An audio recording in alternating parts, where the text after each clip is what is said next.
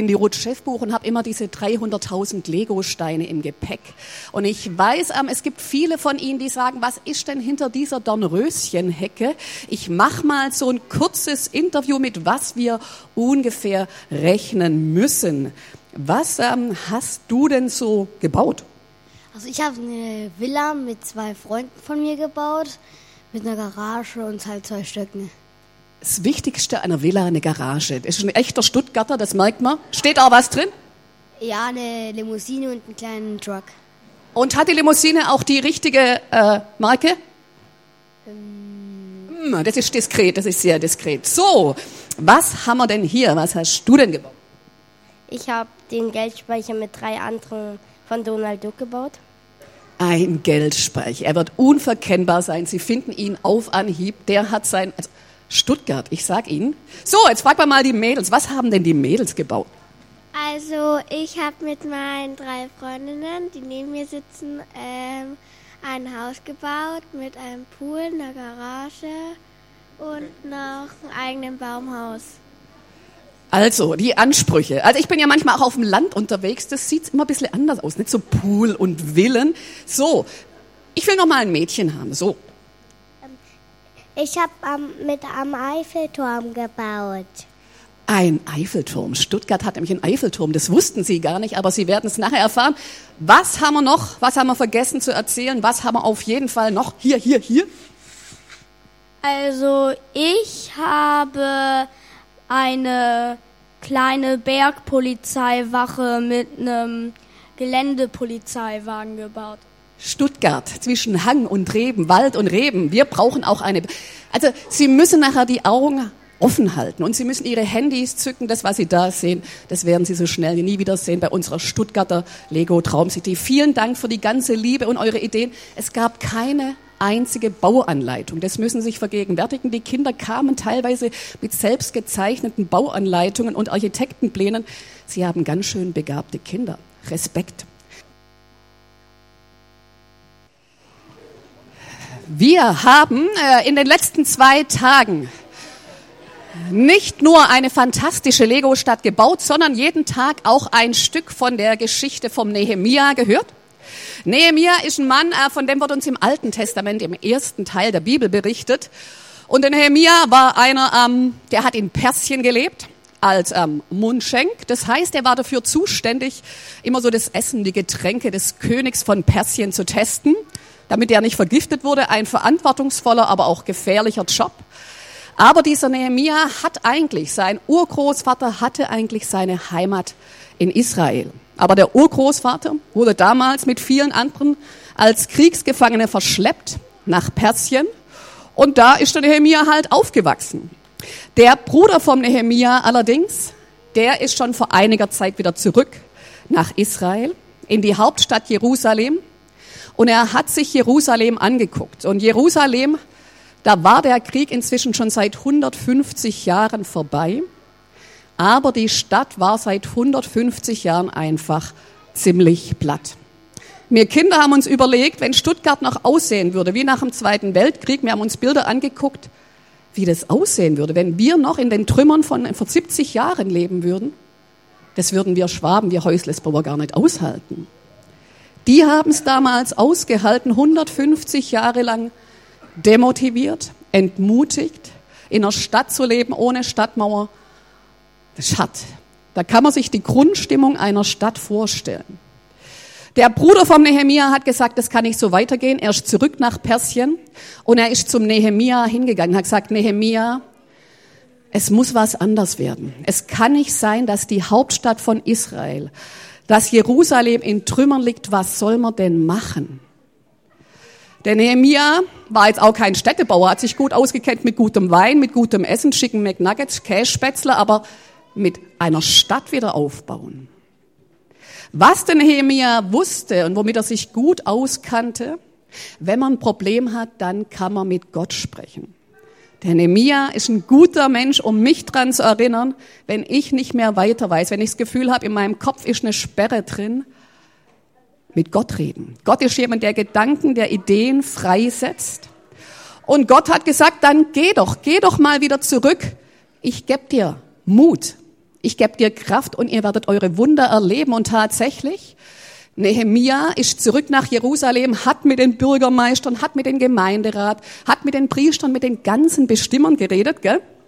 Und hat gesagt, Leute, wenn wir es mit Gott zusammen machen, wenn ihr darauf vertraut, dass Gott euch stark macht, dass er euch mutig macht, dann kriegen wir das zusammen hin. Wenn jeder von uns mitschafft, dann kriegen wir das hin, dass wir Jerusalem, die Stadtmauer wieder aufbauen. Und es steht nicht in der Bibel drin, dass sie diesen Bob der Baumeister-Spruch gesagt haben. Ich muss es nochmal erwähnen. Aber ich wette, die hatten so einen Motivationsspruch und das hat sich gestern so schön angehört. Sie kennen es, Bob der Baumeister. Sie haben unzählige Kassetten davon im Auto gehört, ich weiß das. Sie sind, wir machen das mal, ich sag mal, können wir das schaffen? Und dann hätte ich gern von allen Eltern und von den Kindern dieses, yo, wir schaffen das. Okay? Damit können wir uns ungefähr vorstellen, wie sich das damals in Jerusalem angehört hat. Und können wir das schaffen? So habe ich mir das vorgestellt. Und stellen Sie sich vor, ganz Jerusalem, Männer, Frauen, Kinder sagen, okay, auch wenn 150 Jahre lang unsere Stadt ein Trümmerhaufen werden, aber jetzt, Freunde, jetzt halten wir zusammen. Wenn wir wissen, dass Gott für uns ist, dann schaffen wir das. Es gab Feinde. Gibt's immer. Immer wenn wir vorhaben, sagen so, Leute, jetzt schaffen wir's, jetzt kriegen wir's hin, gibt's auch Leute, haben wir festgestellt, die uns immer wieder auslachen. Die sagen, schaffst ja gar nicht, bist ja viel zu dumm. Die, die, die, die. Kennen wir. Deswegen wir gerade denken, jetzt schaffen wir's, dass jemand sagt, Du Pfeife, niemals.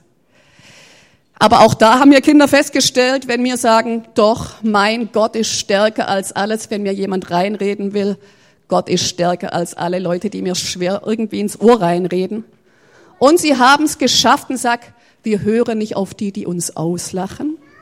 Wir hören auf Gott, der sagt, doch mit mir zusammen schafft ihr's. Und die haben angefangen, bei Tag und Nacht zu bauen, und wer von den Kindern weiß noch, wie lange haben sie gebraucht, um die Stadtmauer wieder aufzubauen? 150 Jahre lang nix? Wie lange? Wie lange, wie lange, wie lange? Zwei Monate. Zwei Monate. 150 Jahre lang Schotterpiste. In zwei Monaten stand die Stadtmauer wieder. Was können denn Menschen erreichen, wenn sie wieder Mut von Gott kriegen, etwas zu schaffen? Was können wir Menschen schaffen, wenn wir sagen, Gott, wir brauchen deine Hilfe, wir brauchen dich, dann geht ganz schön viel bei uns in Stuttgart. Und sie haben festgestellt, wir machen jetzt mal nicht bloß ähm, so ein kleines Treffen, wir machen jetzt eine Dankesparty. Wir machen eine Stadteröffnung, so wie wir es nachher auch machen. Eine Lego-Stadteröffnung, so haben die eine Jerusalem-Eröffnungsparty gemacht. Und sie haben es gemacht, wie bei uns auch, dass sie am Anfang einen Gottesdienst gefeiert haben. Falls Sie sich wundern, warum muss sie einen Gottesdienst? Wir sagen einfach auch Gott danken, sagen, wir freuen uns, dass wir so was Schönes wie eine Lego-Stadt haben und so begabte Baukinder. Und ähm, sie haben auch mal wieder die Bibel rausgeholt. Es war nämlich damals, so wie es bei mir manchmal auch ist, man hat ja mal zur Konfirmation oder zur Kommunion eine Bibel geschenkt gekriegt oder eine Traubibel, irgendwas hat man ja immer. Und die stellt man gepflegt ins Regal, aber man liest jetzt nicht unbedingt. Ja, ja, also man weiß ja auch grob, was drin steht, aber die haben gesagt, lass doch mal gucken, was drin steht. Und sie haben es rausgeholt und sie haben angefangen, dass einer es einfach mal vorgelesen hat. Und sie haben festgestellt, wenn man Bibel allein nur vorliest, es geht meistens da rein und da wieder raus. Sie haben auch noch Leute gehabt, die es erklären. Was auch immer ziemlich sinnvoll ist, weil Bibel versteht man nicht immer auf Anhieb. Also ich zumindest nicht. Ich bin immer froh, wenn es Leute gibt, die es mir auch erklären. Und so haben die zum Beispiel auch die zehn Gebote vorgelesen. Zehn Gebote kennen wir so ein bisschen. Ja, schon mal gehört? Und die haben zum Beispiel, da steht dran, du, ich bin der Herr, dein Gott. Die Leute haben gesagt, das ist ja interessant.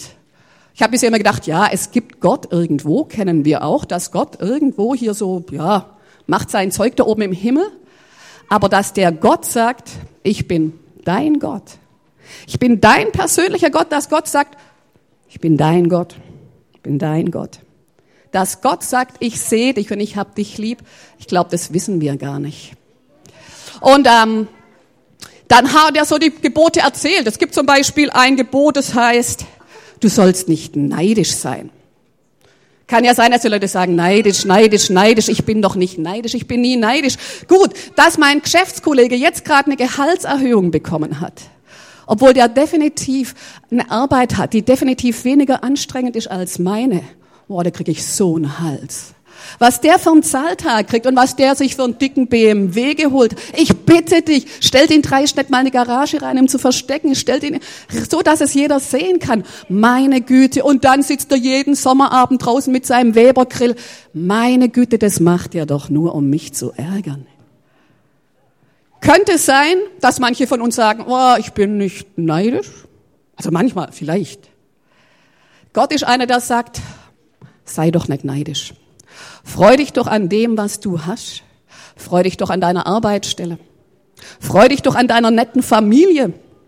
Freu dich doch an dem, was hast. Vergleich dich doch nicht dauernd mit dem, was andere haben. Freu dich an dem, was du hast, was ich dir geschenkt habe und was ich dir noch schenken will.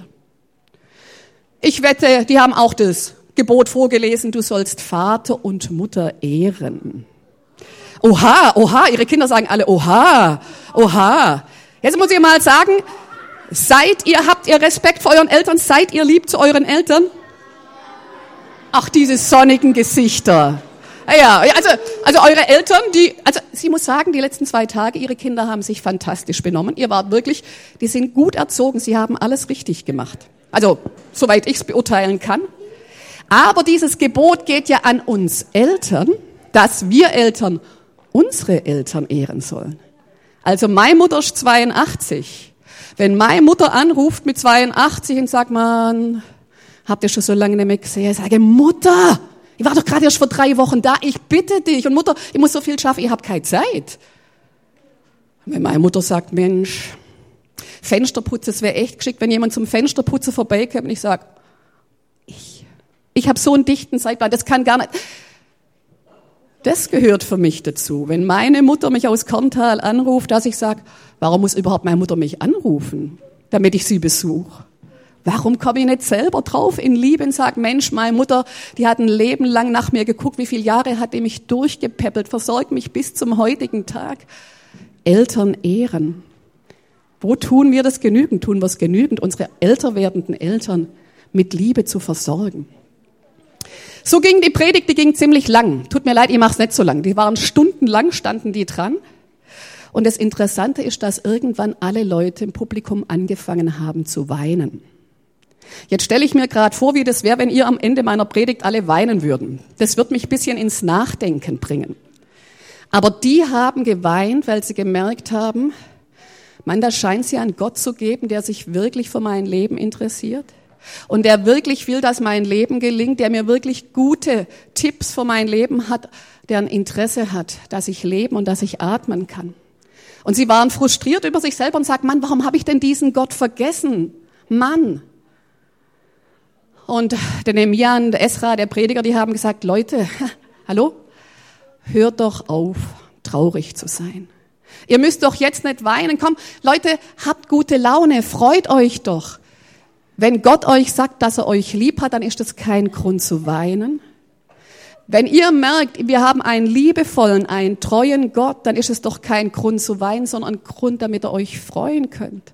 Ihr habt einen Gott, der für euch ist, der euch lieb hat, der euch versucht, mit euch euer Leben auf die Reihe zu kriegen.